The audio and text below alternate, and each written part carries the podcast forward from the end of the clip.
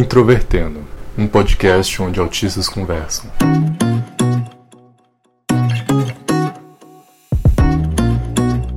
Olá para você que escuta o podcast Introvertendo, esta produção que é feita para pessoas neurodiversas e pessoas também neurotípicas. Meu nome é Thiago Abreu e hoje estou com duas pessoas aqui com participação nova no nosso podcast. E eu vou deixar que eles se apresentem. O meu nome é Thais Mosky, eu tenho 27 anos e hoje em dia eu moro em Florianópolis, apesar de que eu sou de São Paulo. Sobre o meu diagnóstico, talvez algumas pessoas já tenham ouvido, é, que eu, eu mandei já alguns e-mails pro pessoal e tudo mais, mas é, eu tive o diagnóstico bem tarde, aos 26 anos, não faz muito tempo, foi esse ano mesmo. E, na verdade, eu descobri o que era síndrome de Asperger antes, é, lendo a respeito, e aí eu fui procurar um psiquiatra. Então, foi bem. Ninguém imaginava o que eu tivesse, só achavam que eu era meio esquisita mesmo. E aí, pessoal, meu nome é Paulo Larcon, eu sou de Caçapava, São Paulo. Eu tive meu diagnóstico feito há cerca de dois meses e foi quando eu tive contato com o Introvertendo. Desde então tenho acompanhado aí. Eu sou analista de sistemas, é isso. E você que quer acompanhar o nosso podcast, enviar a, a sua mensagem, a sua crítica e a, ou a sua opinião, elogios, envie um e-mail para ouvinte.introvertendo.com.br também você pode acessar as nossas redes sociais, facebook.com.br introvertendo, instagram.com.br introvertendo, twitter.com.br introvertendo, acompanhar também pelos feeds, né, pelos aplicativos de podcast, tanto para Android, iOS e Windows Phone. E com vocês, hoje nós vamos falar sobre mercado de trabalho, sobre desafios, sobre experiências e com certeza vai ter muita coisa para ser fa falado aqui. Então é isso.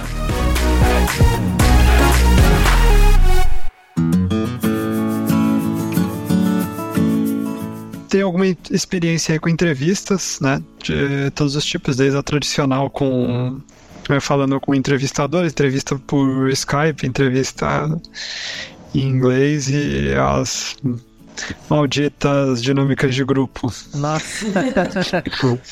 é, se você faz dinâmica de grupo, eu te odeio.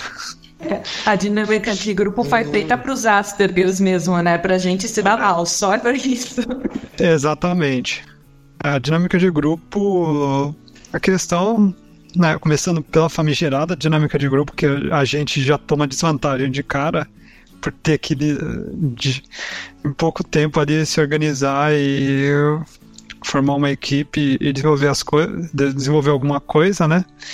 E ela é bem chata porque né, você tem pouco tempo para conhecer as outras pessoas e é um, é um e mesmo que você faça as coisas e se organize bem num grupo, quem vai levar vantagem é quem aparece, né? Os extrovertidos, então. Meio que a gente se ferra nessa. Então, a noção nunca, nunca fui contratado numa para uma empresa que por onde eu passei por dinâmica de grupo, então. Já as entrevistas normais, normalmente eu consigo me virar aí de umas criei alguns macetes para conseguir me dar bem. Quando era mais novo, assim, eu carreguei já um certo preconceito. Eu acho que eu chamaria isso de preconceito, sei lá, ódio, não sei o que, que é, aos profissionais de RH. Porque eu conheci muitos profissionais de RH preconceituosos mesmo com assim, eles confundem certos aspectos, critérios de seleção que envolvem uma intenção mesmo da, da empresa atingir, seus, atingir seu objetivo, que é ganhar dinheiro, carregando isso para a vida pessoal, entendeu?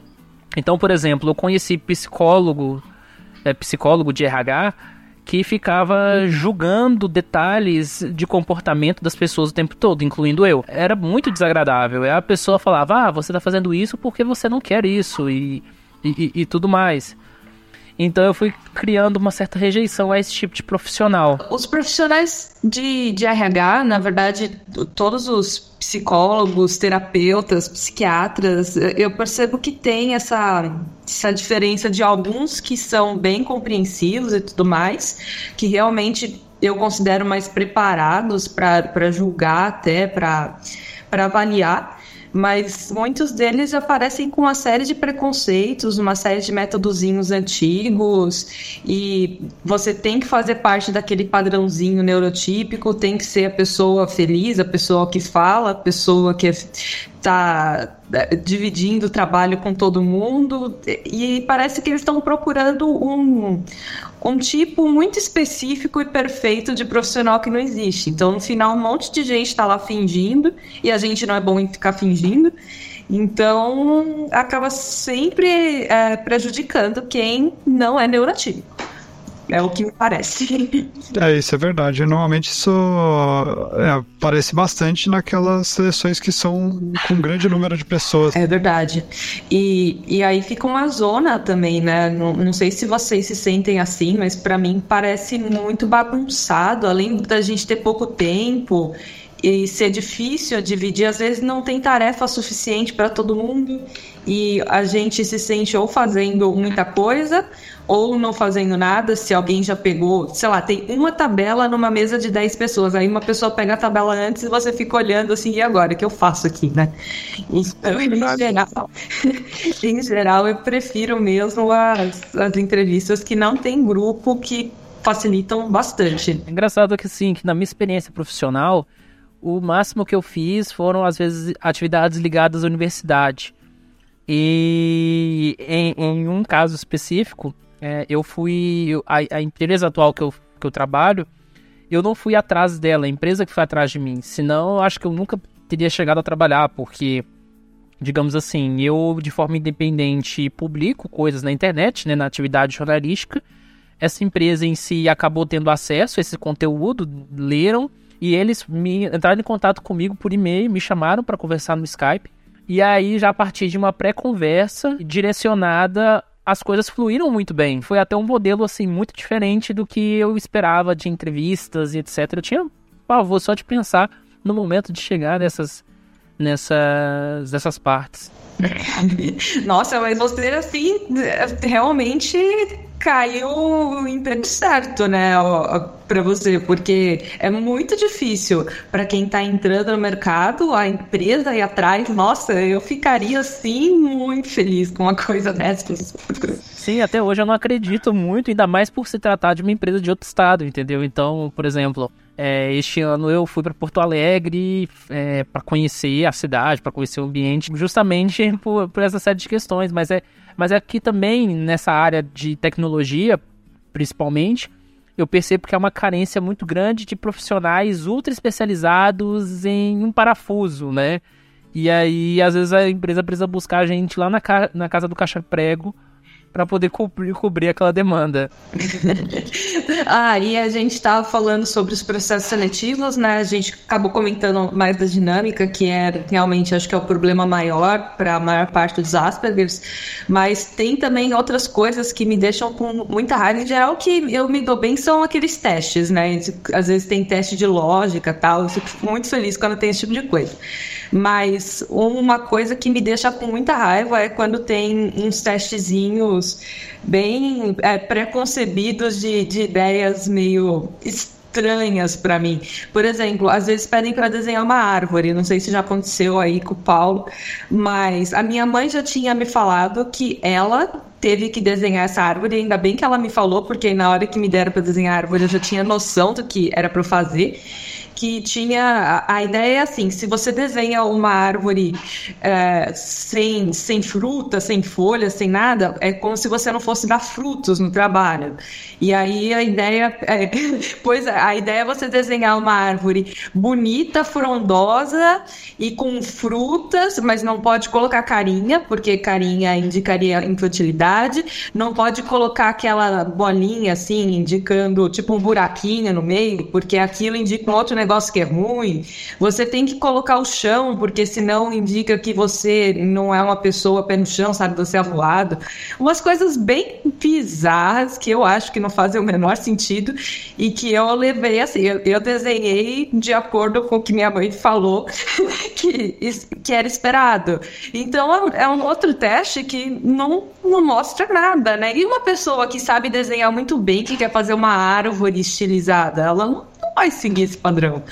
Então, mas tem esse tipo de teste também. Ou para uma pessoa que desenha, que desenha uma árvore seca para representar um momento transitório de, sei lá, depressão, né? Significa que essa pessoa não vai produzir para a empresa, não, é, não vai separar a vida pessoal dela da profissional, porque tem gente que, que é assim, que tem duas vidas, né, digamos assim. É, aparentemente na, na cabeça de quem inventou esse teste é exatamente isso. Uma pessoa que desenha uma árvore seca não vai produzir nunca, nunca mais. Não, não importa o momento da vida dela. A visão é bem estranha e bem preconceituosa, né? Então, eu acho que a gente acaba tendo que se preparar para os testes, é, até descobrindo esses, esses detalhes, essas minúcias, e que são coisas que, para mim, pelo menos, não são nem um pouco prazerosas. E, e também fazem, assim, quando eu entrei nessa empresa, que é, não, entrei no sentido de fazer a entrevista, né? E me pediram para fazer essa árvore, eu já duvidei de todo o processo seletivo. Eu já duvidei da empresa, eu já achei que aquilo parecia tudo muito idiota. Então, é, eu já fiquei com uma impressão negativa. Na época eu precisava de estágio, então se eles me chamassem, eu teria aceitado. No final, outra empresa me chamou antes, ainda bem. Mas eu, eu lembro que eu pensei assim, no primeiro dia, ah, eu só viria para cá por não ter opção. Eu tive um pouco de sorte que eu nunca passei por um teste desse. Mas, assim, a maior parte dos testes que eu passei nas empresas eram testes bem ligados à minha área de tecnologia. Então, era mais, mais os conceitos que a gente tinha que aplicar mesmo. E às vezes tinha um teste de lógica mas. E teste de inglês também, que pegava bastante. Ah, eu acho que eu não falei, né, que eu fiz engenharia civil. Então, teoricamente, daria para ter um, um teste mais técnico para mim também, né? e você trabalha na área de engenharia? O meu estágio foi na engenharia, mas eu acabei saindo por uma série de motivos, assim, incluindo a, a crise. Eu tava com dificuldade mesmo de encontrar emprego na engenharia civil. Eu comecei a fazer alguns cursos EAD mesmo. Eu fiz pós-graduação EAD em gestão ambiental e depois eu comecei um técnico é, EAD também no Senac em técnico de meio ambiente. É, ainda estou fazendo fazendo esse, esse técnico, porque eu acho interessante e tudo mais, mas no final, hoje em dia, eu trabalho com analista de dados. A minha trajetória foi bem bizarra. e só por curiosidade, em que, é, que aspectos da engenharia civil você consegue utilizar na, como analista de dados? Na verdade, não seria o que eu estudei na engenharia em si, apesar de que, assim, se for pensar, eu tive lá o, a, a disciplina estatística que eu acabo usando, mas eu acho que seria mais o conceito geral de lógica, né? Na verdade, eu fiz engenharia civil, o que eu queria mesmo era fazer astronomia na época, porque eu participava da Olimpíada de Astronomia. Só que eu considerava assim, ah, eu nunca vou encontrar emprego para trabalhar em astronomia aqui no Brasil, como é que eu vou seguir a vida, não sei o quê. Então eu acabei decidindo é, cursar engenharia. Por, só pensando em mercado de trabalho, me arrependi muito. Foi muito difícil me formar. O meu curso deveria durar cinco anos, durou oito. E eu fui arrastando, assim, aquele curso mesmo, detestando um monte de matéria, fazendo um monte de coisa por obrigação. Quem é Asperger sabe como é difícil a gente sentar e se concentrar em um negócio que a gente detesta. Tava muito longe do meu hiperfoco. Na época da astronomia, nossa, eu podia estudar o dia inteiro aquilo, na época da Olimpíada, né? Podia estudar o dia inteiro que eu tava feliz, não, não tinha problema.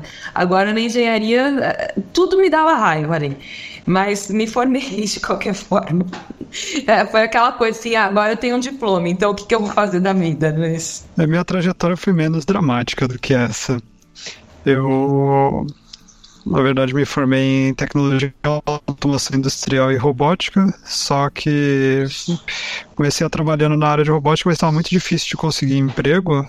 Ah, tanto é que a única experiência que eu tive nessa área foi bolsa de pesquisa. E aí eu, eu fui migrando para a área de TI. Já que eu já tinha aprendido a programar, tinha pegado gosto por programação na faculdade, então para mim foi mais fácil migrar para para a área de análise de sistemas. Uma coisa que você falou agora de TI, que o, o Thiago perguntou, né, a relação entre engenharia e análise de dados. No final, a ferramenta que, como engenheiro, eu mais usei praticamente foi o Excel. e, e, no final, se você pensar análise de dados, grande parte a gente acaba fazendo no Excel. No caso, na empresa que eu trabalho hoje, a gente usa o Google Sheets, mas é a mesma coisa, praticamente. Então é, é, justamente a ideia de você pegar números e entender o que eles querem dizer de verdade, não tirar conclusões é, bizarras deles, tirar conclusões que façam sentido com a realidade e, e tomar decisões com base em números, né? Então, para mim, é mais essa, esse caminho. No meu emprego atual, o primeiro teste que eu fiz quando eu me candidatei, ele era um teste muito completo, na verdade era uma batelada de testes diferentes que eles serviam para dar o seu perfil. O teste apresenta uma média, as pessoas seriam por volta de 70% em cada uma das características e ele divide em características conforme você vai fazendo o teste, a sua pontuação vai, vai alterando. É, capacidade analítica, flexibilidade, tomada de riscos, assertividade, iniciativa, ambição, estabilidade emocional, facilitação, sociabilidade, influência, consideração pelos outros, comunicação, planejamento e organização, pensamento criativo, reflexão e pensamento conceitual. Então, é, é, ele, o teste te dá uma pontuação para cada um desses atributos e ele explica, a devolutiva do teste é super completa, então ele explica o que é cada um desses atributos. E eu achei muito interessante que o meu foi bem esperado de Asperger, né? A parte mais de eh, social tá abaixo da média, não extremamente abaixo, mas está abaixo. E a parte analítica está muito acima.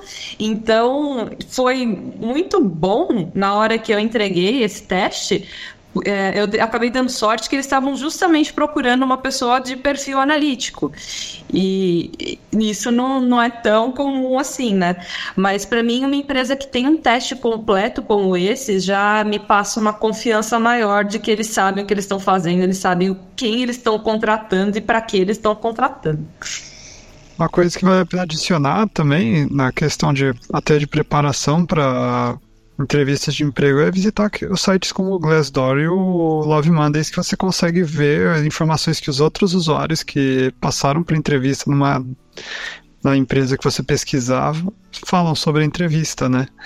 E até sair o tipo de teste que entra normalmente, quais são quais são as perguntas mais comuns. É verdade é, essa questão, eu, eu tinha, eu, na época do meu estágio, muita gente falava, ah, tem que pesquisar sobre a empresa antes de ir lá e tudo mais. Só que no estágio, às vezes, a gente está se candidatando para, sei lá, 50 empresas diferentes. Não dá para a gente ficar pesquisando sobre cada uma delas. Mas eu, eu senti, assim, que nessas entrevistas do meu emprego atual, eu tendo pesquisado mesmo sobre empresa, sabendo mesmo, era uma área que eu não tinha a menor ideia. A empresa trabalha com marketing. Eu nem sabia que existia a vaga que eu em que eu trabalho hoje. Então, eu ter pesquisado mesmo sobre empresa antes ajudou muito. Só que é quando você está focado para um trabalho específico, né?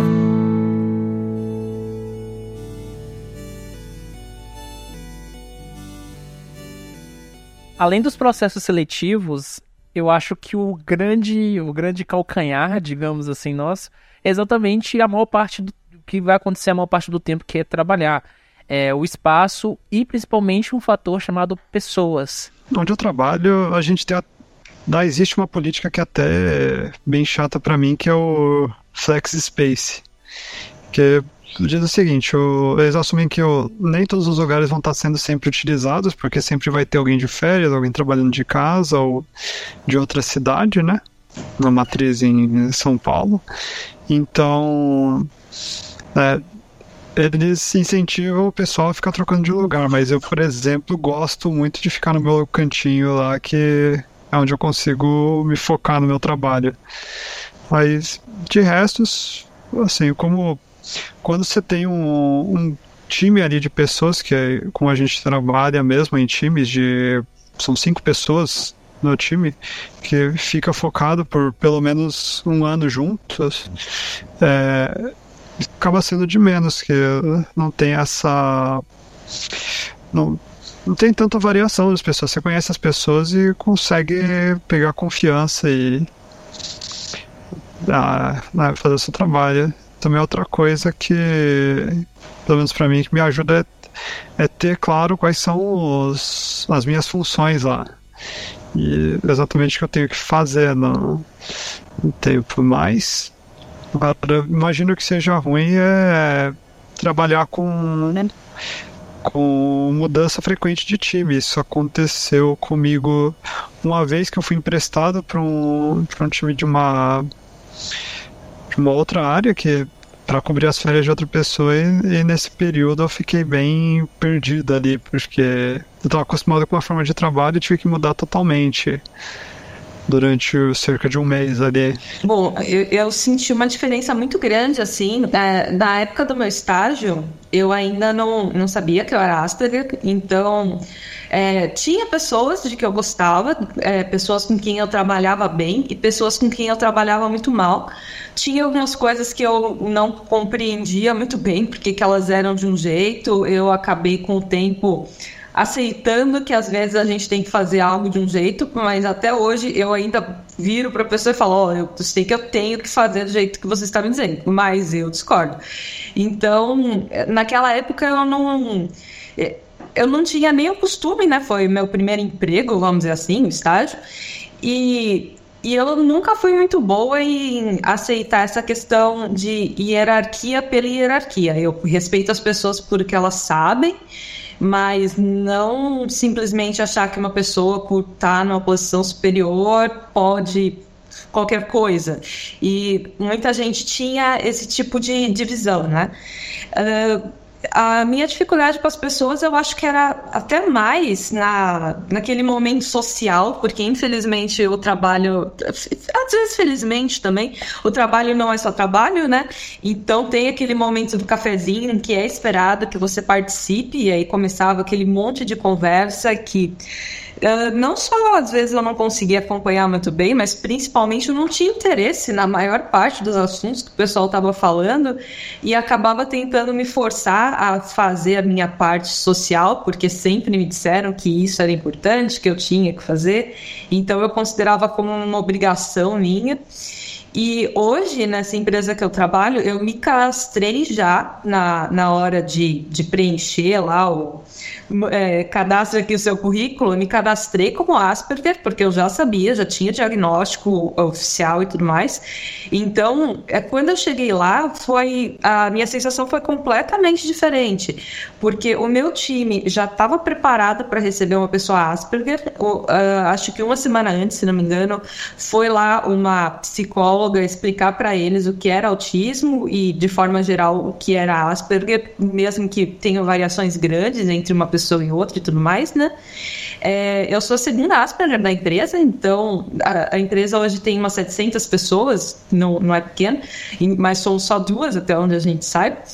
É, e de qualquer forma, eles já saberem facilitou muita coisa, porque na hora que eu cheguei lá, o meu gestor já virou e perguntou para mim, né, ah, o que eu tenho que fazer diferente, você vai me falando, me dá o feedback, aí eu já falei para ele que eu também preciso de feedbacks para entender se eu fiz alguma coisa certa, alguma coisa errada, e uma coisa que eu acho muito importante, que foi uma das primeiras coisas que eu falei pro meu time, é a questão do é sério. Uh, muitas vezes acontece das pessoas estarem brincando, né? Falando alguma coisa de, de brincadeira e rindo. Aconteceu isso com a minha chefe da época do estágio, que ela era muito brincalhona e ela me pediu para fazer uma coisa rindo e eu achei uma coisa tão absurda que eu achei que era brincadeira e eu não fiz. E, e era sério.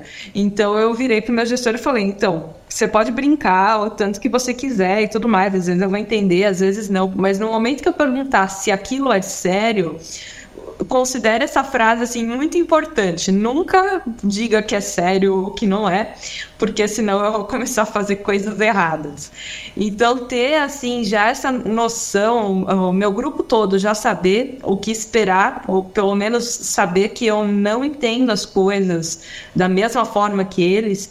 uh, facilita muito, me dá uma tranquilidade para trabalhar, faz com que eu tenha mais vontade de trabalhar. Com relação à parte da a parte mais social, eu sou diria, diria bem sociável com o pessoal que faz parte do meu grupinho ali, do meu do meu time. Eu não gosto da, de eventos de empresa, tipo festa de, de final de ano, happy hour do setor. Isso já não curto. Agora, quando eu falar, vamos, chama, junto o time todo para ir tomar um café, eu acho legal fazer um, um almoço especial.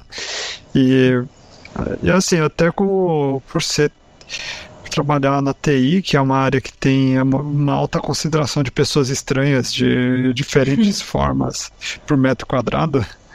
Então a gente meio que é, cria os padrões para quando falar falar sério quando for brincadeira, quando é brincadeira mesmo. Então é bem é bem nítido isso. Mas assim, também tive esse problema de de gente que fala brincando, mas na verdade é sério, que foi um, cara que não é do, exatamente do meu time, mas ele trabalha junto com a gente, que é ele que passa as demandas pra gente. Ele, ele tava meio falando brincadeira que de fazer hora extra, só que o pessoal fala, ah, é brincadeira, se ele, se ele quisesse que a gente fizesse hora extra, ele ia pedir pra valer isso. Não foi, no final ele falou pro superior dele lá, mas uh, o bom é que o time inteiro tava alinhado que o cara falou, falou do jeito errado. Não foi só você, no caso, né? É, não foi só eu que percebi isso. Fora que o cara chega do nada quando um monte de gente tem, tem coisa para fazer, tipo médico e. Tinha. Enfim, tinha uma colega minha que tinha. É, que precisava sair no horário certo, então cara chega falando assim do nada, não. Não é legal. Quando eu era aprendiz, eu trabalhei como aprendiz nos, nos Correios. Pelo fato de ser uma empresa grande, ela tinha uma estrutura que era interessante, assim, no sentido de que, como aprendiz, eu não era muito forçado a fazer certas coisas. Mas eu tinha, por exemplo, pavor de telefone, eu odiava Nossa, uma época no meu estágio me colocaram para fazer cotação, né? é, eu, eu tinha uma lista de produtos de engenharia civil, então tinha um projeto, sei lá, tantos metros de tubo de tal tipo, e eu tinha que ficar ligando para as empresas, e era a coisa que eu mais odiava fazer, até porque era um bico, sabe? Eu estava envolvido em um projeto, mas às vezes precisavam dessas cotações em outro e falava, ah, pega a estagiária, né? Então eu ia lá, nossa, eu, se eu sou, sabia que eu tinha que fazer aquilo aquele dia, o dia já começava ruim, eu já ia assim contando as horas para sair, para ir embora. Já nos dias que eu ia fazer um projeto mesmo, participar do, das outras atividades, eu chegava animada, não via a hora passar, era bem diferente. Então, telefone para mim é outra coisa que é terrível. Quando eu fazia é, projeto de extensão na universidade, isso já na área do jornalismo, e tinha que apresentar programa, fazer entrevista ao vivo, eu pulava fora, arrumava alguma desculpa, alguma coisa assim. Porque eu, eu gosto de, de entrevistas pessoalmente, eu gosto de entrevista é, até por e-mail que não é adequado e eu, eu não acho que é um método bom, mas qualquer coisa menos telefone. Porque eu acho que o telefone tem muitos ruídos, é, você fica obrigado a dar aquele senso de resposta imediata. E agora que eu, tra que eu trabalho nessa empresa atual, eu, tra eu trabalho por enquanto via home office. E é muito legal porque eu tenho uma independência de atividades, então eu consigo fazer as coisas no meu tempo e às vezes consigo fazer as atividades numa velocidade muito boa, sem afetar a produtividade.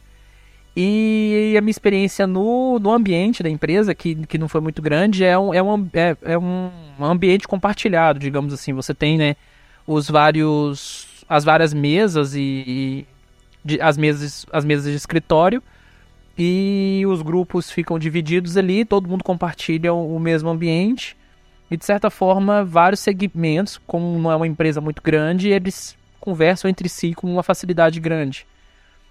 E a minha adesão foi muito, foi muito boa, que, que me surpreende. Então, por enquanto, eu nunca precisei falar do diagnóstico.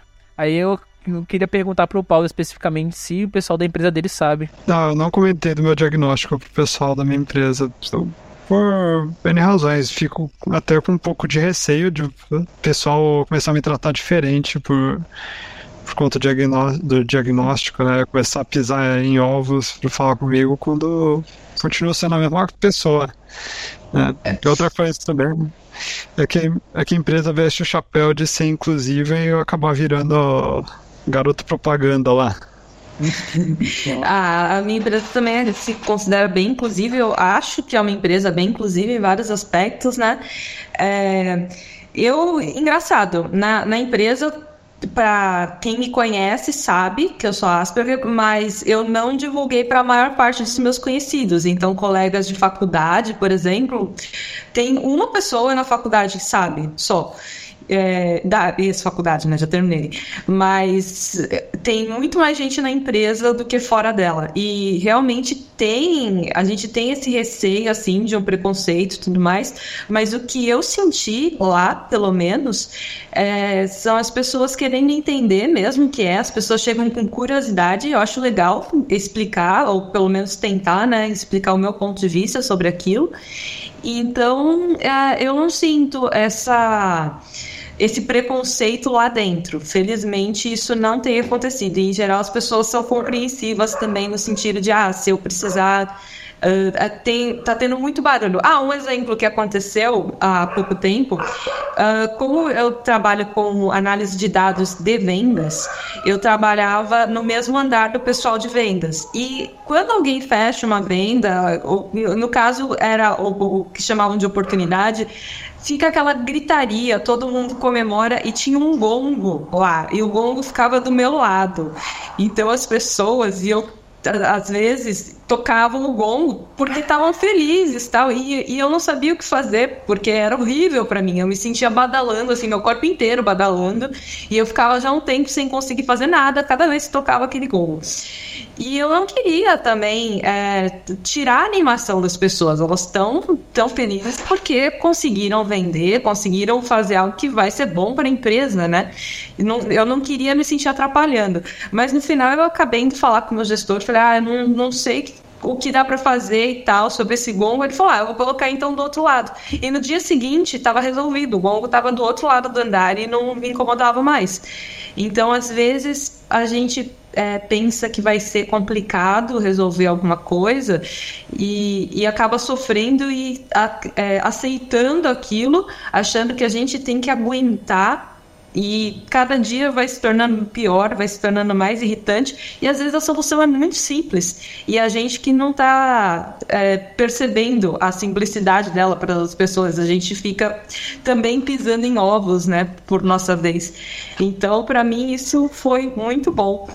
E eu, outro dia eu estava também conversando com a outra menina Asperger lá da minha empresa, e ela estava me contando que de vez em quando tem o que a gente chama de team building, né? Vai ter na semana que vem, primeiro, nunca fiz com, com essa empresa.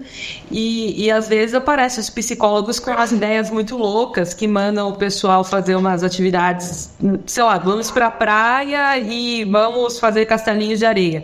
E aí eu já cheguei, já conversei com o meu gestor e falei: olha, se me pedirem para fazer alguma coisa, uma atividade que eu me sinta mal, eu já quero uma permissão prévia para não fazer. E aí ele já deu ok. Então eu também já não me sinto mais tão tensa em chegar na terça-feira e ir lá ver o que, que vai acontecer. Porque antes eu já estava é, prevendo o pior, já estava ficando ansiosa, achando que ia ser terrível. Então tem muita coisa que a gente resolve de um jeito simples, simplesmente por, por eles saberem que a gente é, é um pouco diferente nisso. No caso, eu passei por team building um tempo atrás. Não foi uma uma experiência ruim, até foi bem interessante. A gente teve que fazer uma... é, a gente fez um, um teste de personalidade, aquele teste das 16 personalidades, não sei se vocês conhecem. J, INT. É, exatamente, esse mesmo.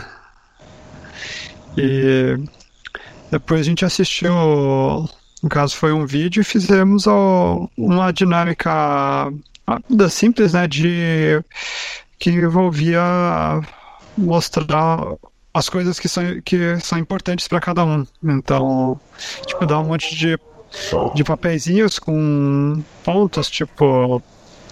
É, é, excelência, é, como é que se fala? É, posição na empresa, essas coisas. E aí a, a, gente organizava numa escala de o que era mais importante pra gente e o que, que era menos importante. Foi até bem interessante, não foi algo assim muito viajado, não. De propósito. Eu minha, meu tipo de personalidade é o INTJ. Eu acho que eu fiz, agora que ele falou introvertido, intuitivo tal, eu acho que eu já fiz na internet, mas naquela coisa de fazer de feliz mesmo. E, ou talvez em algum teste do Vagas, não sei, mas na empresa eu nunca fiz. É, o, o meu maior receio, assim, de, nessa questão de team building, é que como o meu time de, de análise, assim, é muito pequeno, então o nosso team building é com o time de vendas inteiro, que são 70 pessoas muito Nossa. extrovertidas, muito animadas, em geral ambiciosas, né? Porque gente que vem para ser vendedor tem que ter uma ambição, então é quase que o oposto de mim. Então é uma multidão que é o oposto de mim e que provavelmente vai estar tá animada, gritando, batendo nas coisas, assim, para esbanjar a felicidade e eu vou ficar completamente louca, era o que eu tava pensando. Enquanto vai tocar a música do chiclete com banana no fácil. Nossa! Eu não duvido de nada. No caso, o que eu participei ele foi pequeno mesmo, foi com cinco pessoas, então foi num período curto de tempo ali, foi metade de uma manhã, então foi, pra mim foi de, bem de boa, né? Talvez o seu vá ser vá ter alguma coisa diferente aí. Eu vou descobrir. Ser grande. É.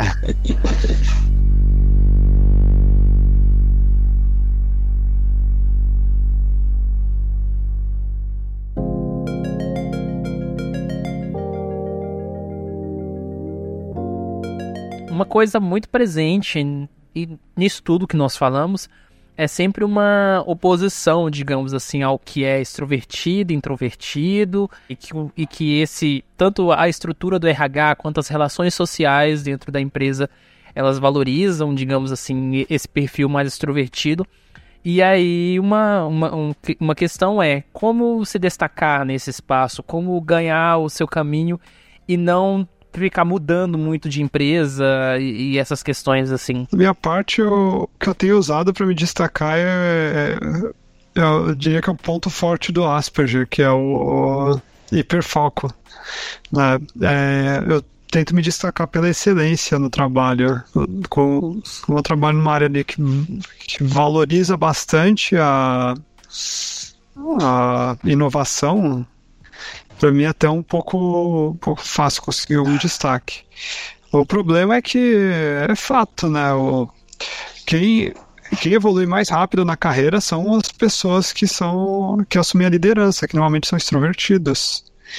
E nisso eu até, eu até fico devendo e eu, eu vejo que minha evolução é mais devagar do que a de outras pessoas. Mas eu te, tenho, tenho esse ano até com o o meu diagnóstico foi decorrente disso, que eu estava é, procurando formas de me entender e como conseguir me destacar em meio às outras pessoas, né? E nisso eu estou até acompanhando um livro que eu, que eu indico, que é O Poder dos Quietos, que fala sobre como pessoas introvertidas e tímidas, em geral, conseguem assumir posições de liderança e liderar equipes. E tem algumas coisas bem interessantes sobre isso né, que, é, a ideia de que times né, liderados por pessoas que têm essa característica de introversão, eles são eles tendem a ser mais inovadores no sentido de que a tendência é a gente deixar as pessoas mais livres, né? E falar em, fala, pouco, né? E falar o necessário. E falar honestamente também. Exatamente. É, no, no meu caso, eu acho que eu uso muito a parte reflexiva. É, no, você perguntou sobre mudar de empresa, no caso, eu nunca mudei de empresa. Eu tive meu estágio e tenho esse emprego hoje, né? Mas eu acho que eu uso muito mais a minha parte reflexiva, assim, para planejar o que pode dar errado, porque o meu, o meu gestor, por exemplo, ele é uma pessoa muito otimista, sabe? Então, para mim, o, o, mais importante sempre foi manter o pé no chão e, e ter sempre um plano B se isso aqui der errado, o que, que eu faço? E se aquilo der errado? Ah, então eu faço isso. E como eu sempre fui muito reflexiva, sempre passei muito tempo pensando a respeito das coisas, para mim isso é natural. Eu não preciso parar para pensar que eu tenho que criar um planejamento. Eu simplesmente planejo. É, é o natural para mim. Talvez para os outros Aspergers também seja, que a gente tem aquela questão de é, ficar pensando como as coisas serão para não ter muitas surpresas, né? Pelo menos muitos de nós. então, para mim, isso é, é, como é natural e não é para os neurotípicos, eu, foi uma coisa que eu só descobri depois, porque eu achava que todo mundo era assim, e eu acho que isso é uma força que a gente tem e que a gente pode usar a nosso favor é, sempre ter essa carta na manga, assim, o plano B, salvar alguma coisa que tá dando errado, que tá cada vez pior, e aí você aparece com alguma coisa. Não, é isso, dá para fazer tal coisa. Então, é, é a minha principal sugestão tá, tá nesse ponto. E também, como o Paulo falou, tem a questão da excelência. Eu acho que a gente muitas vezes é persistente em algo que está fazendo. Então, não importa se a gente tiver que ficar um tempão olhando até encontrar o erro, a gente vai ficar ali. E, em geral, eu percebo, principalmente nas sextas-feiras, que as pessoas chegam na sexta-feira já querendo ir embora. E, em geral, os. Nossa, quantas vezes eu falei em geral hoje, né? Que horrível Normalmente, a, os Aspergers não. Eu, eu não sinto isso nos meus colegas, que é tanto os que trabalham, a menina que trabalha comigo, quanto nos outros que eu já conheci. É, a gente está lá para fazer nosso trabalho e na hora que a gente vai aqui embora, a gente vai, mas a gente vai terminar de fazer o trabalho. Não é porque sexta-feira é hora de beber, é hora de sair e tudo mais. Então a gente costuma ter muito mais disciplina até em algumas coisas. A gente pode parecer indisciplinado em, algumas, como por exemplo essa questão de receber ordens, nem todos nós somos bons nisso, mas nós costumamos ter muito mais disciplina do que as outras pessoas. Isso também é um ponto de destaque. Nem sempre isso é valorizado é, em relação a promoções, mas isso faz com que o nosso trabalho atinja uma excelência, muitas vezes. É, e às vezes se, se eu conseguir eh, encontrar formas de, de mostrar os resultados, é, isso acaba abrindo portas também. No caso, eu passei por algumas mudanças de empresas, né? Até porque na área de TI é muito comum que as empresas só deem promoção para alguém quando aparece com uma com uma proposta de outra empresa e comigo é, e comigo né, eu tive que fazer isso, né? Só que como eu, eu tava sempre atualizando meu LinkedIn e colocando as coisas que eu ia conquistando, chegou um ponto em que começou a, a vir recrutadores atrás de mim eu, e eu já tenho que eu chego a rejeitar propostas porque não compensa, vou ter que mudar para muito longe ou. Nossa, é o sonho de muita gente poder rejeitar é. as propostas, assim. Eu já eu é. sei a felicidade que eu senti em poder rejeitar a proposta daquela empresa lá que eu falei da árvore, né? Isso no estágio. Eu achei interessante uma coisa que vocês falaram sobre a questão do, da, das ordens. Eu, eu, sou o tipo de pessoa que não costuma funcionar muito bem com atividades de trabalho em que eu não tenha muita independência. Porque muitas vezes eu trabalho com parte criativa, né? Jornalismo, etc. Então, é, geralmente eu consigo conquistar minha independência no sentido de execução de atividades, mas se a redoma fechar muito, eu, eu pulo fora. E isso me trouxe problemas até 2015, 2016 porque eu mudava muito de atividades. Então eu fazia, entrava em alguma empresa ou algum tipo de trabalho online e eu saía com menos de um ano. Nunca, mais, nunca conseguia ficar mais de um ano exercendo o mesmo tipo de trabalho e isso só mudou de dessa, dessa, dessa atividade profissional para cá. Que aí teve uma maior, estabilidade, estrutura, né? E, e as coisas foram mudando um pouco. É, eu acho que a gente tem que ter em mente também que quando a gente entra na empresa, tem o, o período que a gente está sentindo o que está acontecendo ali, como as coisas funcionam. Então a gente vai vendo no dia a dia, o, cada empresa é diferente. E a gente vai ter essa a, a parte inicial de aprendizado em que muitas vezes a gente não vai ter independência, porque a gente ainda não sabe o que tem que fazer. Mas uma coisa que eu acabei fazendo nessa minha empresa atual é, eu entrei em um período um pouco conturbado, a gente estava mudando de banco de dados, a implementação vai ser ainda na semana que vem, e o meu gestor estava muito ocupado, ele não tinha tempo de sentar do meu lado para me explicar muitas coisas, né? Ele acabou pedindo até para os estagiários me explicarem em grande parte, ainda bem que o pessoal muito gente boa nesse aspecto. E, mas chegou um ponto em que eu estava me sentindo um pouco desmotivada, que eu não sabia o que eu tinha que fazer de verdade. Eu recebi uma demanda, completava e ficava esperando a próxima, e às vezes eu me sentia muito improdutiva. Então eu simplesmente um dia virei para ele e falei: então, o, o que realmente é esperado de mim? O que eu preciso fazer e tudo mais. E a partir desse momento que ele me explicou e eu pude ir atrás de uma forma autônoma mesmo, ah, você pode procurar projetos para melhorar tal área. E eu comecei a fazer um projeto que me parecia interessante e que para ele pareceu interessante, então eu pude tocar aquilo sem precisar ficar esperando novas ordens. Isso para mim foi excelente. Mas no sentido de ordem de forma mais ampla, é, eu não funciono bem com alguém me dando uma ordem sem, sem explicações, sem me falar por que eu estou fazendo aquilo. Tudo bem se a pessoa falar assim, ah, isso é sigiloso, então eu não posso te falar, mas depois você vai ficar sabendo. Tudo bem, eu consigo trabalhar assim. Mas simplesmente a pessoa aparecer com algo do nada e, ah, é para fazer isso porque eu quero que você faça, porque eu mando, isso não, não é certo. Felizmente isso não aconteceu por aqui, eu espero que não aconteça. Da minha parte, é, eu, eu trabalhava numa empresa em que era terceirizado de uma outra empresa, então a gente tinha muito pouco espaço para para implementar novidade, fazer inovação. E eu sou uma pessoa que tem um, uma veia meio acadêmica, eu gosto de trazer coisas que eu, que eu pesquiso em um artigo e de repente eu eu transformo isso num, num software que pode ajudar lá no nosso trabalho. E Aí acontecia que chegou um ponto que estava tudo muito muito padrão. A gente tinha que era uma fábrica de software mesmo. A gente chegava com uma demanda e implementava e acabou.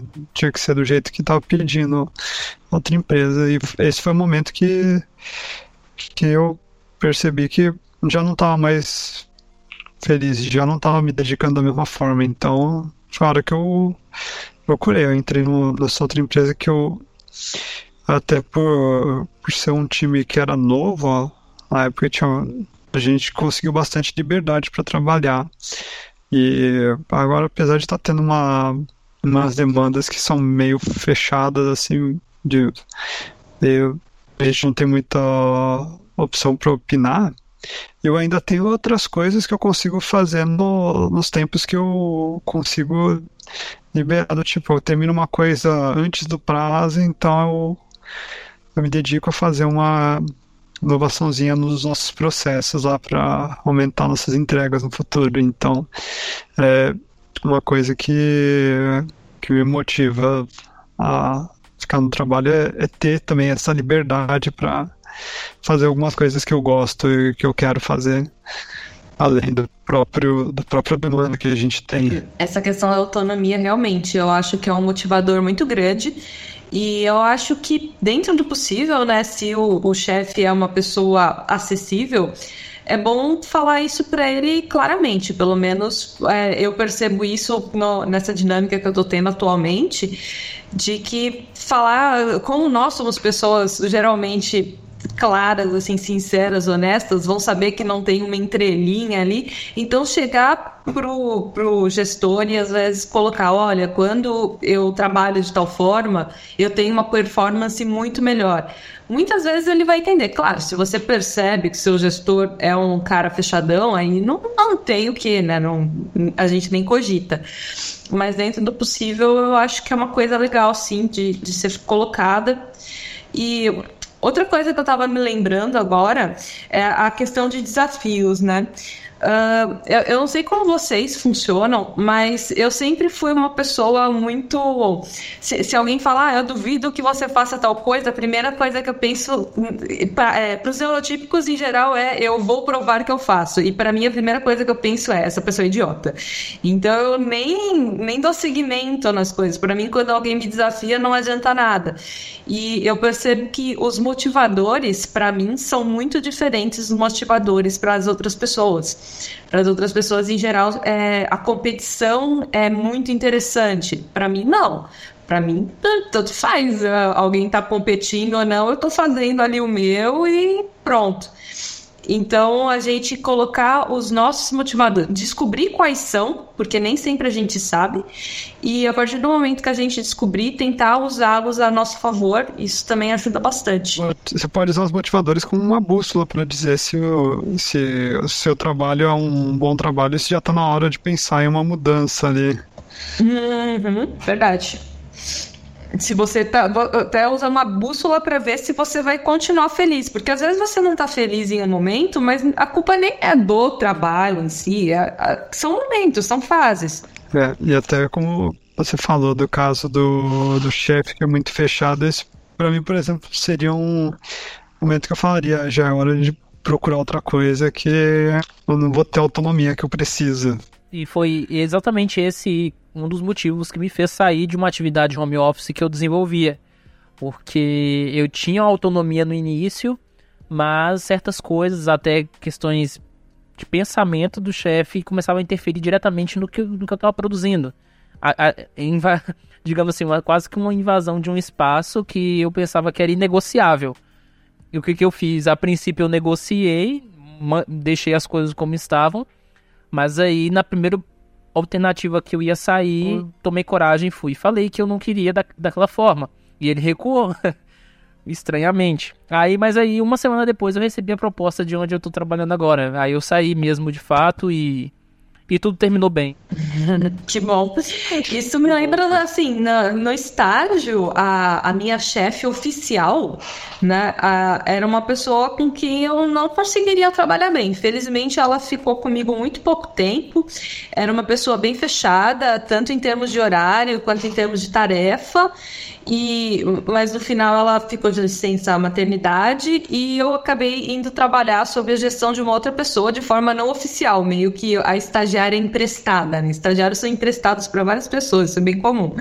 E aí com essa outra pessoa eu trabalhei muito bem, que é geralmente quem eu falo que é minha chefe, apesar de não ser oficial. Então eu sinto que se eu tivesse permanecido com minha chefe oficial durante o estágio, eu não teria completado os dois anos que são o máximo, né, que pode ficar na mesma empresa estagiando. Eu acho que eu não teria aguentado, não teria me sentido motivada e feliz ali, não. É até uma coisa que eu, que eu sinto que foi difícil para mim é, a mudança, mas se eu, você, hoje eu vejo assim que se você não se sente bem com trabalhando com uma pessoa, não é problema nenhum pensar em uma mudança nesse momento. Se você vê que o seu trabalho não está não tá legal, é melhor procurar outra coisa que. Enfim, sempre tem alguma empresa melhor que a sua.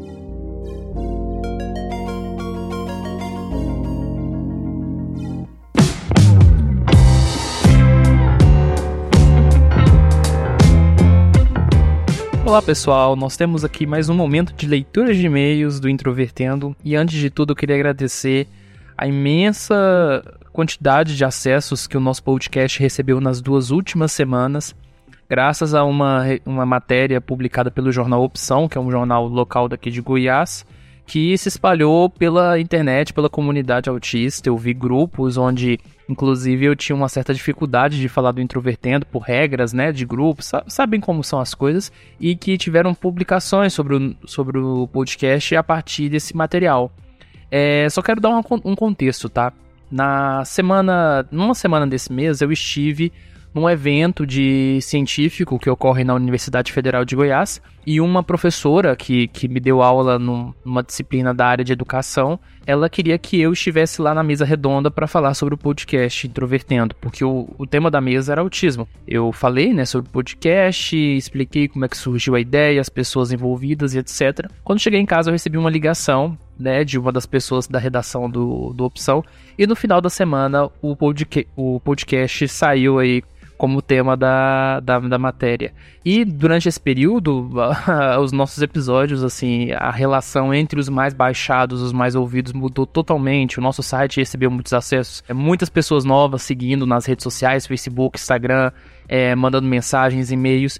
E falando em e-mails, nós temos aqui alguns e-mails novos dessa nova leva. E um deles é o da Cláudia Mello. Ela diz o seguinte: Tiago, sem palavras para agradecer por essa iniciativa. Na verdade, algumas palavras, mas jamais serão suficientes. Encontrei o site hoje, pois foi divulgado em uma página que acompanho no Facebook, que é uma página chamada Meu Lindo Mundo Azul. Aí ela diz: Estou aqui trabalhando e ouvindo os podcasts, impressionada. Meu filhinho de um ano e sete meses foi diagnosticado com autismo há algumas semanas e desde então tudo é novo. Não sei se ele é Asperger, e o neurologista disse que não é severo, mas existe a limitação e precisando estimular através das terapias, que ele já começou. Aí, no caso, ela mencionou que é fonoterapia ocupacional, se não me engano, e mais uma psicóloga utilizando ABA. Aí ela diz em seguida: Esses depoimentos são tão incríveis. Imagine eu com um bebê dessa idade, que ainda não fala, não sei o que ele sente estava ouvindo o episódio da, sens da sensibilidade sensorial, que é o episódio 22, né, com a participação do Marcos. E entendi o desespero dele com o calor. Os detalhes que vocês enxergam, a visão tão linda do mundo, um adulto falando como se sente e eu podendo compreender meu filhinho é demais. Por favorzinho, jamais desistam, que trabalho lindo. E ela diz assim: Estou aqui sem parar de ouvir. Ela ri. Muito obrigada. Na verdade, quando eu recebo e-mails como esse, que eu que me sinto às vezes na obrigação de agradecer, porque eu jamais imaginei que em menos de um ano de Introvertendo, ele foi lançado em maio, nós já teríamos um feedback grande, acima das nossas expectativas. Então, é sempre muito legal ver relatos de tanto pessoas que se identificavam, pessoas recém-diagnosticadas, pessoas que suspeitam de pais. Então, assim, é, as dificuldades e também as peculiaridades, né, elas unem pessoas diferentes em torno de, de um tema único. Então, todos que vocês que ouvem se sintam se sentem identificação, ou por um parente, ou por um amigo, ou por você mesmo, sinta-se agradecido da minha parte por ouvir o nosso podcast. E o segundo, olá, meu nome é Leandra, gosto que me chame pelo meu apelido, Lê. Sou mãe de um menino de 11 anos chamado Guilherme e amo mais do que tudo. Estou encantado em conhecê-los através de um post no Facebook de uma amiga chamada Kênia, que tem autismo e tem um filho que também tem autismo, por coincidência também chama-se Guilherme. E agradeço muito a ela por, por me proporcionar esse conhecimento, que são vocês. Moro na cidade de Baté, pertinho de São Carlos, São Paulo. Gostaria de saber duas coisas: como receber os posts novos, né? Cada vez que nós tivermos episódios. Episódios são sempre às sextas. Sai no nosso site e sai nos aplicativos. Então, se você acessar o aplicativo de podcasts a partir da meia-noite de sexta-feira, o episódio está lá lançado. É, segundo, a psicóloga, né, que, que juntou o grupo, que agora tem o nosso grupo que funciona do podcast, que é, funciona de uma forma independente. O nome dela é Tatiana Dunadio. Ela é psicóloga formada pela Unesp. E, bom, pesquisando aí um pouco do. Pesquisando o nome dela, Tatiana Saudavelmente, vocês vão achar um pouco. Tem a reportagem da, da UFG, publicada em 2016, que ela fala um pouco sobre as observações dela sobre Asperger e aí, em seguida, por fim, ela diz: Bom, estou amando os posts. E desculpe o e-mail enorme, é que falo um pouquinho. Amei vocês, gostaria de manter contato. Esse e-mail, esse e-mail não foi gigante, pode ficar tranquilo. Inclusive, os, os e-mails da Thaís Molskin, que participou agora do nosso episódio, eles eram muito maiores. Uma coisa, pessoal, vocês que ouviram esse episódio de mercado de trabalho, A partir deste episódio, fica definido que a Thaís e o Paulo, que eram antigamente nossos ouvintes, eles enviavam e-mails para nós, eles são membros do Introvertendo. Nós já gravamos aí uma cerca de 4 ou 5 episódios que ainda não foram lançados, vão ser lançados ao longo de 2018 e no início de 2019. É uma das experiências pelas quais o podcast está proporcionando, né? Esse contato. Então, a, a família introvertendo, digamos assim, está aumentando. E eu fico bastante feliz por ver pessoas, né, que eu não conhecia antes fazendo parte disso. Então é isso. Até o próximo episódio que sai semana que vem, sexta-feira, sem falta. Abraço.